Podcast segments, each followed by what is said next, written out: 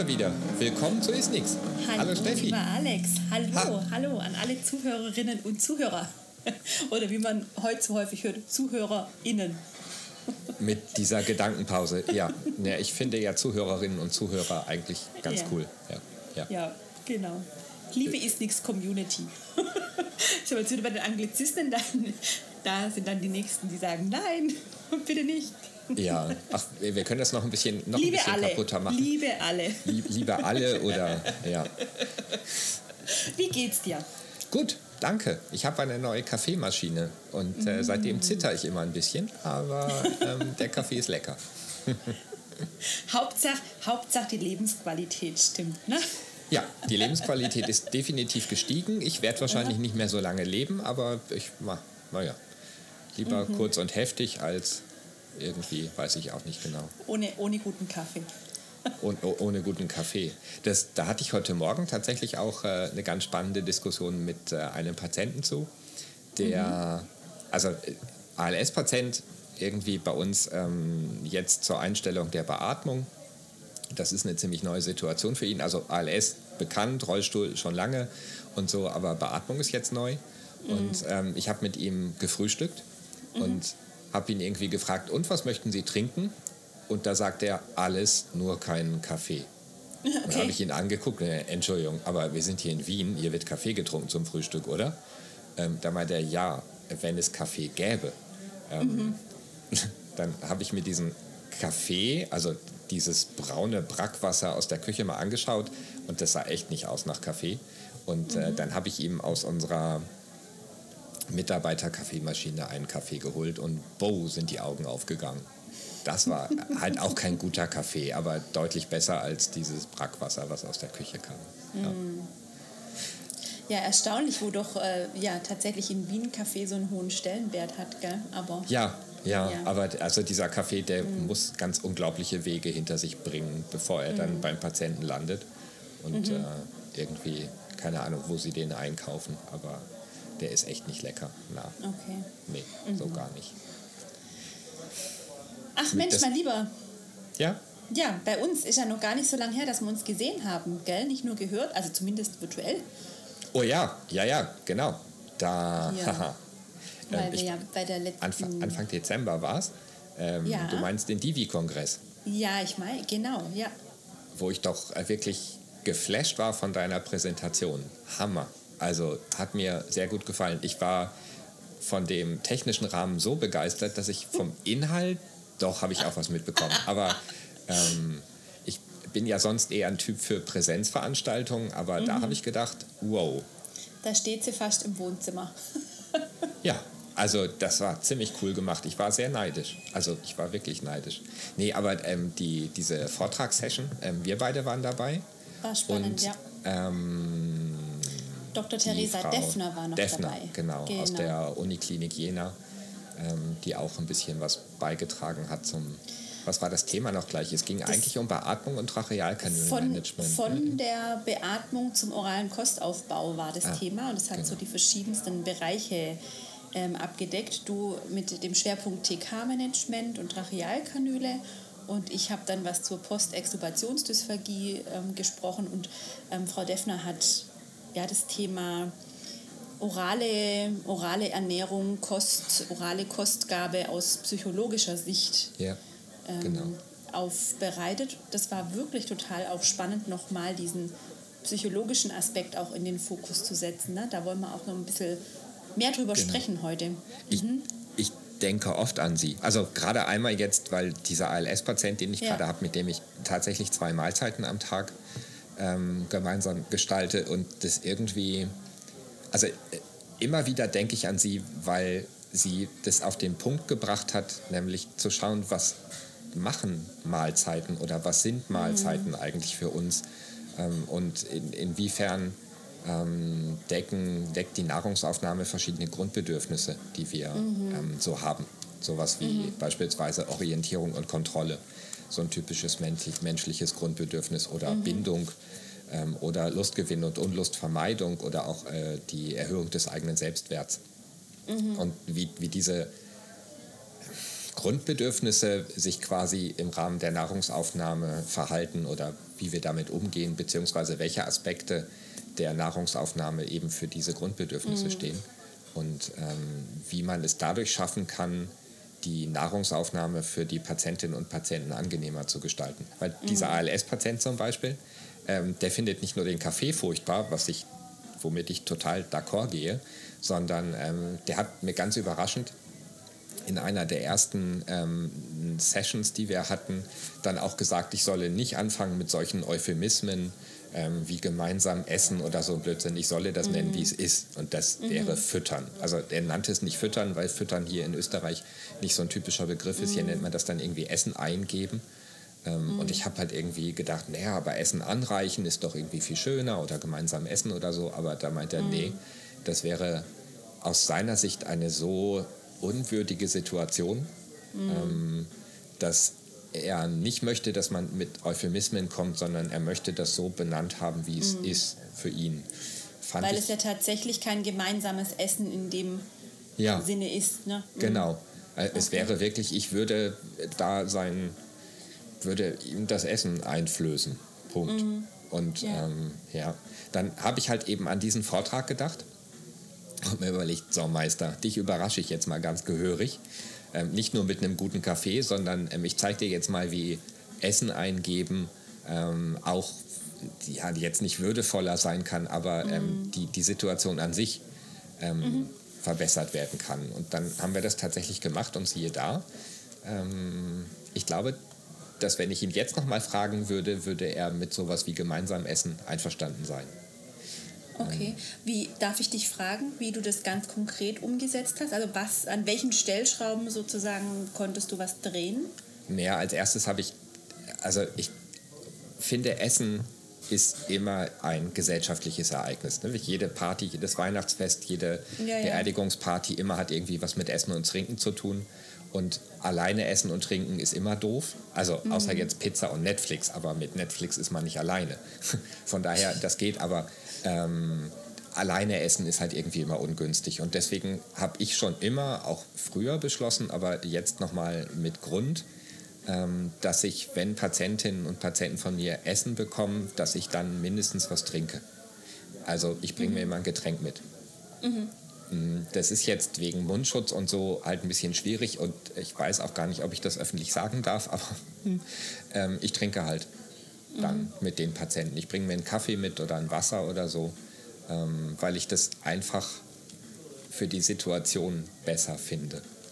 Mhm. Ähm, und wir Logos dürfen hier bei uns den Mund-Nasenschutz abnehmen. Wir müssen keine Maske tragen. Ähm, wir müssen uns dafür häufiger testen lassen, aber ähm, das finde ich okay. Ähm, in solchen Situationen ist es halt sinnvoll, so wie bei Sprechapraxie ohne Mundbild keine Chance.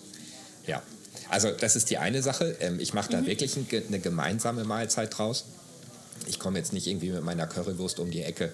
Ähm, das wäre ein bisschen zu viel, aber ähm, ich zeige zumindest, dass ich auch was zu mir nehme. Und halt in Bezug auf die ähm, Grundbedürfnisse, da würde ich die Frau Deffner gerne zitieren. Ähm, alles, was so mit, mit Orientierung und Kontrolle zu tun hat. Mhm. Oft ist es ja so, dass auf dem Tisch des Patienten dann irgendwie der Teller steht mit dem leckeren Essen aus der Küche, ähm, dass dann mindestens ein Glas Wasser oder ein anderes Getränk steht, dann steht dann noch ähm, ein Nachtisch und so weiter. Und wenn wir selber essen, haben wir die Kontrolle, was jetzt gerade kommt, außer in einem Sternerestaurant, wo man an den Gang ähm, gebunden ist. Aber warum, bitteschön, fragt man den Patienten nicht, was er als nächstes möchte?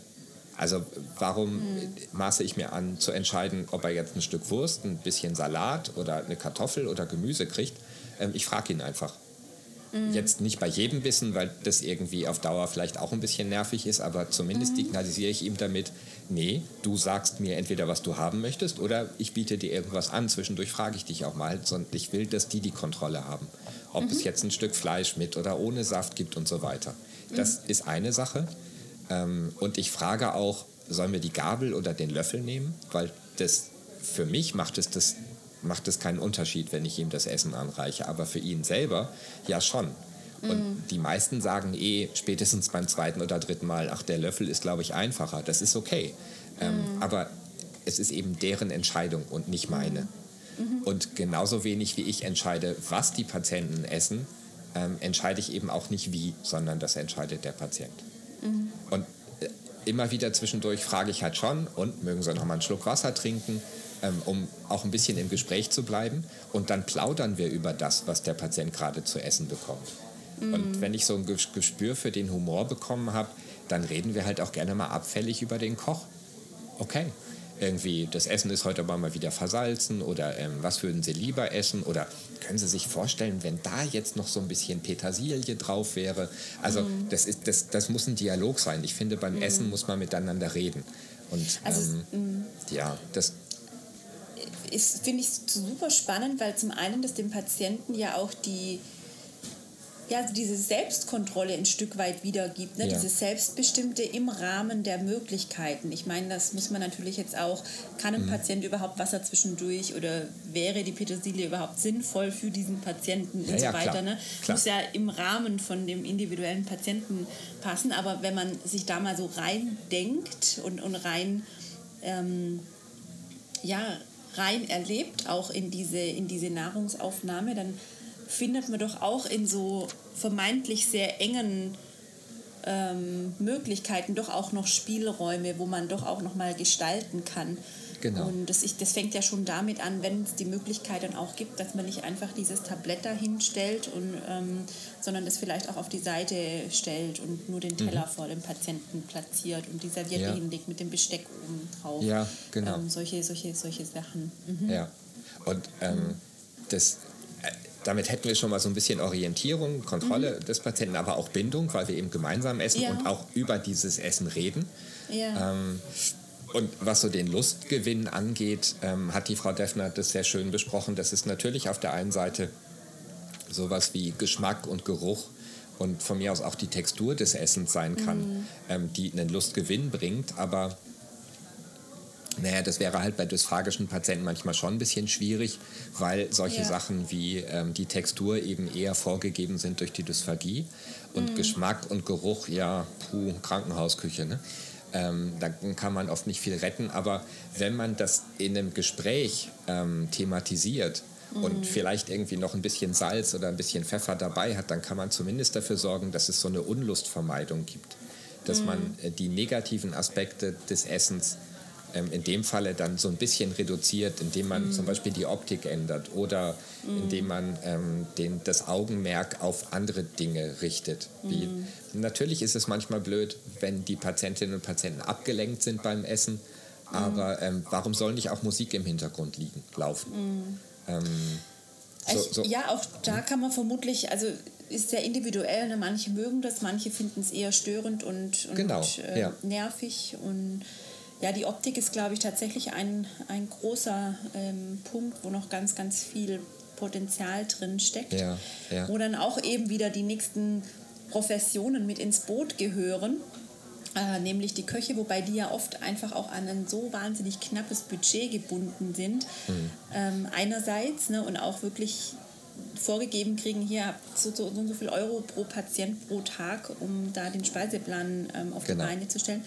Nichtsdestotrotz glaube ich, wenn man da auch noch mal mehr Aufmerksamkeit hinrichtet, wäre vielleicht auch noch mal was anderes möglich. Ja. Also gerade auch in, in Kombination mit den psychologischen Auswirkungen im Gespräch, auch mit den genau. Köchen, ja. Diätassistenten und so weiter, ähm, dass einfach anerkannt wird, wie wichtig einfach nicht nur die Nährstoffe vielleicht auch sind für so einen Rehabilitationsprozess, sondern auch die, die Essensaufnahme als solches, dass es nicht einfach nur Mittel zum Zweck ist und dieses, naja, wir müssen jetzt noch so und so viele Patienten ähm, mit ihrer Nahrung versorgen und wir haben doch eh alle ja, keine genau. Zeit, weil es ist ja tatsächlich ja. einfach genau das, sondern das auch als Chance zu sehen, dass auch die Nahrungsaufnahme an sich schon zu einem positiven mhm.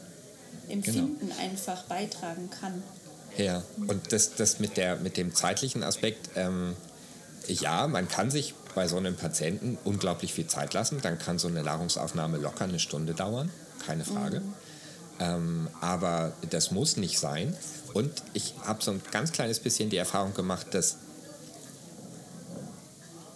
Tagesräume oder zumindest so Lichthöfe oder Orte, wo man, wo Patientinnen und Patienten auch gemeinsam essen können, dass die durchaus einen positiven Effekt haben, mhm. weil man als Einzelperson, die dann damit betraut ist, ähm, die anderen Patienten satt zu bekommen, ähm, das manchmal auch mit zwei Patienten gleichzeitig machen kann. Mhm. Ähm, nicht, dass die sich gegenseitig das Essen anreichen, aber Nein. dass man ja, da wirklich ein Setting draus macht. Wir sitzen mhm. jetzt hier zu dritt und haben ähm, Spaß beim Essen, weil wir reden mhm. und ähm, wir machen das irgendwie gemeinsam. Und natürlich dauert es dann ein bisschen länger, aber es dauert nicht so lange, wie wenn man sich für jeden Patienten irgendwie eine Dreiviertelstunde Zeit nehmen würde. Mhm. Ähm, wenn, wenn die Patienten in der Lage sind, ne, das sind ja auch wieder ganz unterschiedlich. Klar. Ne? Klar, also ne? können sie mobilisiert werden, schaffen sie vielleicht sogar auch, ja, ja. brauchen sie auch nur jemand, der ein Auge drauf hat, ähm, von wie sie jetzt bestimmte Nahrungsmittel zu sich nehmen. Das ist ja auch wieder die ganze Palette von bis. Genau. Oder hast du jetzt jemanden, der ständig mit supra, supraglottischem Schlucken schlucken muss, der will das wahrscheinlich auch nicht in einem Tagesraum, aber mhm. dass man sich seine Patientinnen und Patienten schon ein bisschen genauer anschaut und so ein bisschen an die Grundbedürfnisse denkt und sich dann überlegt, äh, wie können wir das Setting irgendwie mhm. optimieren. Mhm. Und dafür auch ein bisschen, ähm, ich sag mal, Awareness beim pflegenden Kollegium zu ja. suchen, zu finden und irgendwie zu erzeugen. Weil wobei, mm, ja, wobei ich da auch den Eindruck habe und die Erfahrung habe, ich glaube, das, also ganz häufig liegt es gar nicht an der Awareness und es liegt auch nicht an dem Wollen, sondern es liegt ja, einfach daran, dass die halt oft 10, 15 Patienten versorgen müssen innerhalb ja, von einer Zeitspanne von, was weiß ich, einer halben, dreiviertel Stunde Mittagsessenszeit oder so.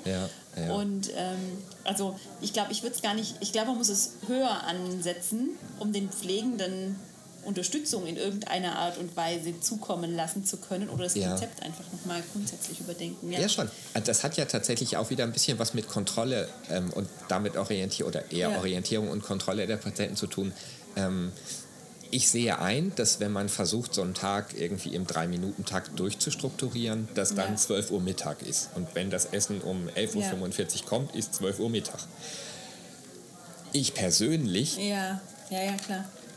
kann um die Zeit noch nichts essen. Ja, also heute Morgen war ich um halb neun bei dem Patienten und habe gesagt, hallo, wie wäre es mit Frühstück? Da guckt er mich an, wollen Sie mich verarschen? Mhm. Mich, ist zu früh, ne? Oh ja. Okay. Mhm. Dann bin ich wieder weg. Äh, das kann ich mir natürlich in, in, in meinem in therapeutischen Setting, Setting besser erlauben, mhm. aber ähm, ich bilde mir das einfach ein, dass wenn man daran denkt, dass nicht alle Patienten bis 1 Uhr fertig sein müssen und das vielleicht ja, ja. ein bisschen flexibler gestaltet, dass das dann auch äh, irgendwie machbar ist. Mhm. Klar, es kommt immer auf die Patientinnen und Patienten an und ähm, es wird auch Phasen geben, wo danke Covid das wahrscheinlich auch alles nicht so richtig gut funktioniert, aber mhm. ähm, irgendwie sich die Grundbedürfnisse immer noch mal wieder so im Hinterkopf ähm, mhm. an die Wand zu pinnen und daran zu denken, ja, sowas wie gemeinsam essen ist wichtig, dass irgendwie die Kommunikation auch während der Mahlzeit durchaus wichtig ist und wenn man ehrlich ist, ist für einen selber ja auch einfacher gestaltet. Also ich kann mich an irgendwie Studentenzeiten erinnern, ähm, wo man ja auch gerne mal abgestellt wird, um Patientinnen und Patienten zu füttern. ähm, das ist ja auch für einen selber eine komische Situation.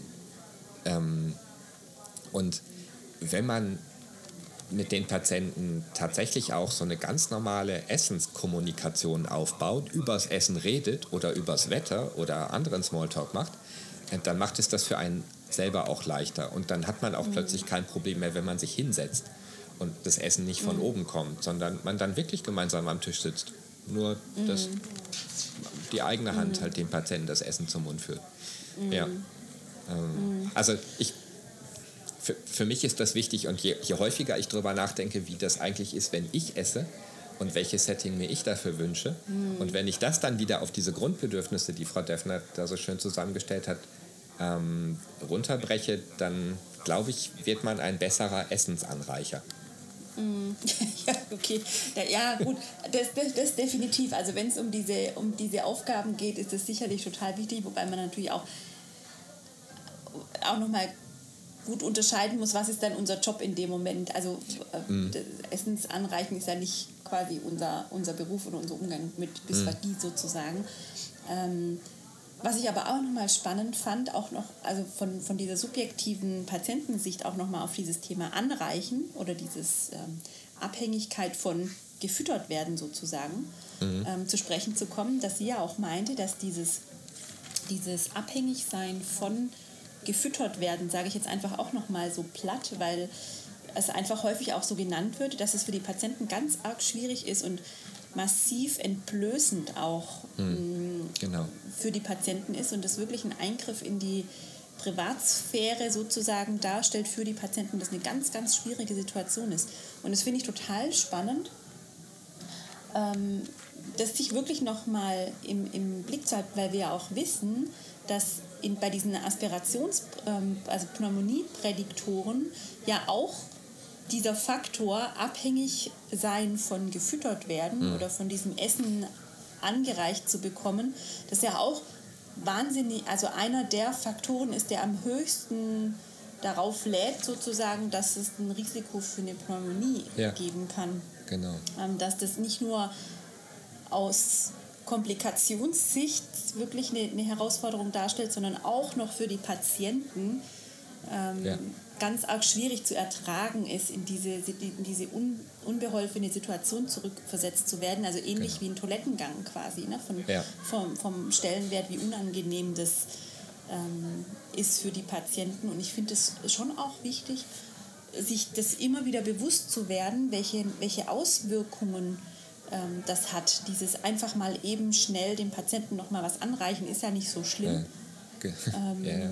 So, ne? Ja, da gibt es tatsächlich eine schöne Studie zu, die mal geschaut hat, was kann denn die Lebensqualität bei den Patientinnen und Patienten, die haben das jetzt äh, im Rahmen der Altenpflege analysiert, ähm, was, was verbessert die Lebensqualität? Mhm. Ist es der Geschmack? Ist es der Geruch? Ist es die Textur? Und bei allen konnte man sagen, nope, das ist es nicht. Das, mhm. was die Lebensqualität verbessert hat, ist, wenn beim Essen anreichen, beim Essen eingeben, der Schwerpunkt auf soziale Elemente gesetzt wurde, wenn es um Kommunikation ging, wenn das Setting ähm, was mit Essen zu tun hatte. Es war das Setting, also der, das, der soziale Aspekt des Essens. Mhm. Der hat dafür gesorgt, dass sie sich besser konzentrieren konnten auf das Essen, dass mhm. das keine so stressige Situation mehr war, die eher so was wie Fluchtreflexe ausgelöst hat, sondern die eher gesagt hat, nö, das ist jetzt ein okayes Setting, da komme ich mit klar ähm, und die unwürdigen Elemente eher ausgeblendet werden konnten. Mhm. Also das mhm. soziale Element und es war nicht das Essen, nicht der Geschmack und ja, mhm. das fand ich auch sehr spannend. Und das passt ja eben mit diesen Grundbedürfnissen zusammen. Mhm. Ne? Total, total. Ich, ich finde auch dieses, also sich dieses Bewusstmachen zeigt einerseits, wie wichtig es ist, auf, diese, auf die Bedürfnisse Acht zu geben und zeigt gleichermaßen aber auch, wie weit diese Lücke immer wieder auseinanderklafft eigentlich. Ne? Und dass wir uns ja in den letzten Jahrzehnten oder wie auch immer davon auch immer mehr entfernt haben mit diesem, mhm. wie funktioniert denn ein Krankenhausalltag oder ein Klinikalltag oder auch ein Rehabilitationsalltag. Und sowas mhm. kann man sicherlich am besten noch umsetzen, wenn die Patienten äh, zu Hause versorgt sind. Ja. Ja. Und da wirklich auch, also ist es wieder mal eine Situation, wie so viele Situationen, wo man so das Gefühl hat, okay, was kann ich denn daran überhaupt ändern als Therapeut ja. im Umgang mit meinen Patienten? Wo muss man denn da jetzt ansetzen, dass man wirklich nachhaltigen Effekt hat? Und jetzt mhm. natürlich so im Kleinen, ne, so wie du es jetzt mit deinem Patienten ähm, gemacht hast, dass du versuchst, so einfach nur Perspektiven zu ändern, das, was einfach in deinen Möglichkeiten steht, wo man jetzt auch sagen muss, dass du einfach auch viel Zeit hast, das haben ja viele auch gar nicht, ne, dass sie zweimal am Tag zu einem Patienten gehen können. Aber wo kann man jetzt grundsätzlich auch nochmal ansetzen über diese 1 zu 1 Interaktion hinaus? Weil das ist ja wirklich wieder abhängig von persönlichem Engagement der Therapeuten. Ist ja so viel vom persönlichen Engagement ja. abhängig. Ähm, aber ich finde, es gehört auch tatsächlich schon in die ja, in, ganz früh in die Gehirne der künftigen ja, ja. Therapeuten auch mit dazu, aber auch in, die, in das Sichtfeld von den Entscheidungsträgern. Also eigentlich müsste ja jeder mal irgendwie einen Tag. Ja, so, so, ein Praktikum, genau. Ähm, ja, wobei ich mhm. den Tag nicht reichen würde. Nee, ähm, klar ist das eine Sache, über die man nachdenken muss, aber ähm, man muss halt auch anfangen. Ja, ja, klar. Und ich glaube, steter Tropfen höhlt den Stein. Mhm. Ähm, das halt immer wieder besprechen. Und manchmal fällt mir halt in so einer Randnotiz ähm, oder in, in so einer Nebenbemerkung dann auch nur ein bisschen was raus, ähm, mhm. wenn ich mit Kolleginnen und Kollegen darüber rede, wie ich das machen würde, wie ich das mache und warum. Mhm. Ähm, das ist nicht immer großes Thema, aber manchmal ist mhm. es auch großes Thema und manchmal tatsächlich ähm, dokumentiere ich das auch genauso. Mhm. Ähm, mhm. dass das Schlucken eben super gewesen ist und ich die Situation kurz beschreibe, mhm. ähm, in, in, welchem Setting. Und, ähm, mhm. ich, ja. ich finde auch, also was sicherlich auch ein, ein wichtiger ähm, Schritt dahingehend sein kann, dass man eine Essenssituation so flexibel und autonom wie möglich gestalten kann, ist, dass man vorneweg einfach wirklich eine sehr gute Diagnostik schaltet mhm. und eben Dysphagietherapie nicht nur in Essensbeobachtung und Essensbegleitung besteht, sondern ja im Vorfeld einfach ganz genau geguckt hat, okay, was kann denn mein Patient? Mhm. Welche Möglichkeiten kann ich denn ausschöpfen? Weil vielleicht sorgt das ja dann auch schon dafür, dass man sagen kann, okay, er braucht vielleicht gar nicht unbedingt nur ähm, passierte Kost, sondern kann vielleicht auch schon mal ein Stück Käsekuchen dazu nehmen äh, mit, mit einer Creme oder sowas. Also mhm. wie auch immer. Also dass man wirklich also nicht nur sagt, okay, Lebensqualität ist schön und gut in, in, diesem, in dieser Essenssituation, sondern dass man einfach auch, auch weiß, wie wichtig diese Schritte davor sind, weil die führen mhm. ja dann auch schon wieder zu diesem entspannteren Setting in der, in der Nahrungsaufnahme. Gell? Ja, Wenn man genau. wirklich weiß, was passiert da eigentlich beim Schlucken bei dem Patienten. Ja. Ähm, das finde ich auch nochmal ganz wichtig als, als vorhergehende Schritte äh, sozusagen. Klar, ja, ja. ja. Ähm, ich würde sicherlich auch nicht so locker in die ähm, Essenssituation mit eben mhm. diesem ALS-Patienten gehen, wenn ich nicht äh, da vorher schon die ein oder andere Schluckuntersuchung gemacht ja, hätte. Ja. Weil mhm. das ist, äh, der, er ist dazu noch ein Sonderfall. Ähm, er trägt zum Beispiel kein Sprechventil, mhm. Ähm, weil er das einfach nicht toleriert. Mhm. Aber ähm, die Beatmungsdrücke sind so hoch, also verhältnismäßig hoch, ähm, dass das im Prinzip kein großes Problem ist. Er kann damit super sprechen. Ähm, er ist eh, was die Hustenkraft angeht, nicht so super, aber ähm, er, sein Schluckakt ist absolut safe, völlig. Mhm. Ähm, mhm. Wenn, als ich ihn das erste Mal gesehen habe, habe ich gedacht, ja, der ist noch? Na, im Leben nicht. Ähm, mhm. Dann haben wir eine Schluckuntersuchung gemacht und äh, gedacht, ja, nee, da müssen wir, das müssen wir, nee, ich will das jetzt sehen. Aber da war nichts zu sehen. Da war einfach nichts zu sehen. Ja, Schön. und deswegen kriegt er jetzt auch alles. Und er hat über Weihnachten hat er Salami-Pizza gegessen. Mhm. Ähm, und die Salami-Pizza war am nächsten Tag noch so gut, dass er sie dann weiter gegessen hat. Weil das Essen aus der Küche echt nicht äh, mhm. Ja, ähm, äh, es ja. ist schon ein sehr aufwendiges Gesamtpaket, keine Frage. Mhm. Ähm, aber was ich in den letzten Tagen daraus gelernt habe, ist, dass meine doch bisher sehr konsequente Weigerung, mit Patienten zu essen, nur um die Pflege zu entlasten, auch nicht unbedingt der richtige Weg ist. Mhm. Ähm, sondern dass dieser ALS-Patient braucht keine logopädische Betreuung, wenn man mal ganz ehrlich ist. Ähm, aber er braucht sie eben doch bei der Nahrungsaufnahme. Naja, und, und zumindest auch zur stetigen Evaluation von möglicherweise ja. Veränderungen, Anpassungen und genau. so weiter. Ja, mhm. genau. Aber also er bräuchte jetzt nicht irgendwie jeden Tag eine Therapieeinheit. Das mhm. glaube ich eigentlich nicht. Den, mhm. ähm, aber dadurch, dass wir jetzt halt wirklich eine, eine tägliche Situation haben, ähm, in der wir mhm. zusammen essen, ähm, habe ich für mich selber beschlossen, dass das Essen anreichen, Essen eingeben, füttern, wie auch immer man das nennen möchte, ähm, schon auch ein kleines bisschen logopädische mhm. Intervention ist und irgendwie auch mit dazugehört. Mhm. Jetzt nicht nur, um ähm, das erledigt zu haben, sondern um eben mhm. auch das, den Rahmen so zu gestalten und den anderen zu sagen, her, hör mal, in dem Rahmen ist es super. Mhm. Ähm, da funktioniert es, haben wir ausprobiert. Ähm, wichtige Voraussetzungen sind das und das und mhm. das. Ähm, ja.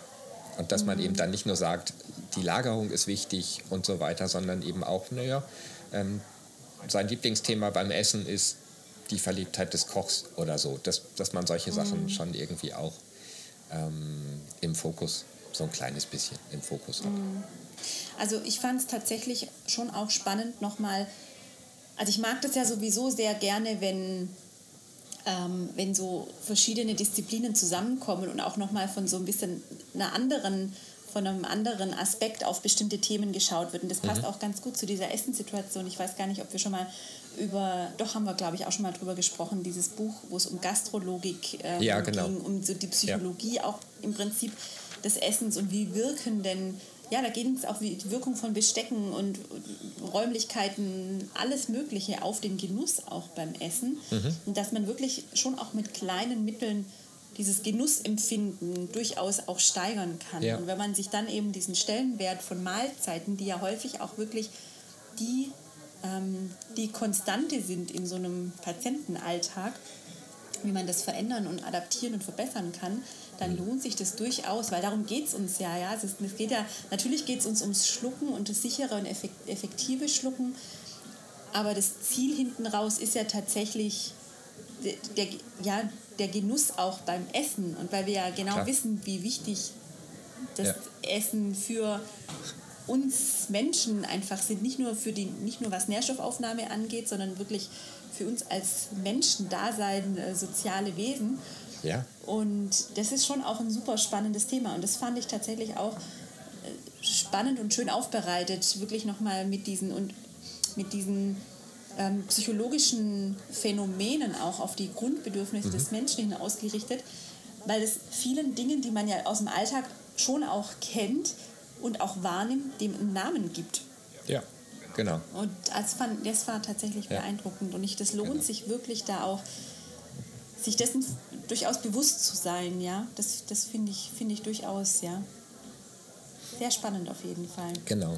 Ich äh, finde ja auch diese ganzen Kochbücher und diese ganzen Ideen, die man heutzutage so hat in, in Bezug auf, ähm, wie kann man das Essen für dysphagische Patienten genussvoller machen, wie kann man es besser präsentieren und so weiter, finde ich gut. Ähm, und jetzt kommen wir an den Punkt, wo wir uns auch um die sozialen Aspekte ein Jetzt, bisschen kümmern jetzt wissen können. wir, was, was auf den Teller kommt. Genau, Genau. jetzt wissen wir, was wie auf den Teller kommen kann. Und jetzt können wir uns nochmal Genau, jetzt machen wir für Profis. Okay. Ja, auf nee, jeden Fall ein guter Vorsatz für das äh, nächste dysphagiologische Jahr, in dem wir uns ja das nächste Mal erst wieder hören. Oh, ach ja, ach schon ja. wieder, schon wieder Das Jahr Jahr ist vorbei. rum. Zack. Ja, vorbei ist. Ja, aber ach, wenn man es wieder, na, 21 ist, das Thema ist durch. Ja, wir stürzen uns jetzt voller Zuversicht Yay, in das nächste Jahr und genau. Wir sehen uns in Potsdam, toi toi toi, toi, toi, toi, das wäre ganz wundervoll. Ja, aber wir hören uns im Jänner. Ja, cool. in Also, ähm, liebe Zuhörerinnen und Zuhörer, ähm, in den Diskussionen gerne, wie haltet ihr es beim Essen Mhm. eingeben, beim Füttern? Ähm, gerne auch eine Diskussion darüber, wie nennt man das am besten? Ein schöner Begriff, irgendein so klasse Mhm. Neologismus würde noch fehlen. Ähm, ja, lasst uns drüber reden. Und äh, wenn ihr zufällig eine besonders tolle Rezeptidee habt, schreibt sie in die Kommentare. Gerne her damit, absolut. Wunderbar. In diesem Sinne würde ich sagen, ein letztes Mal für dieses Jahr. Lieber Stay, Alex, stay hungry. stay tuned. Yay, Bis nächstes. Jahr. Ciao. Tschüss.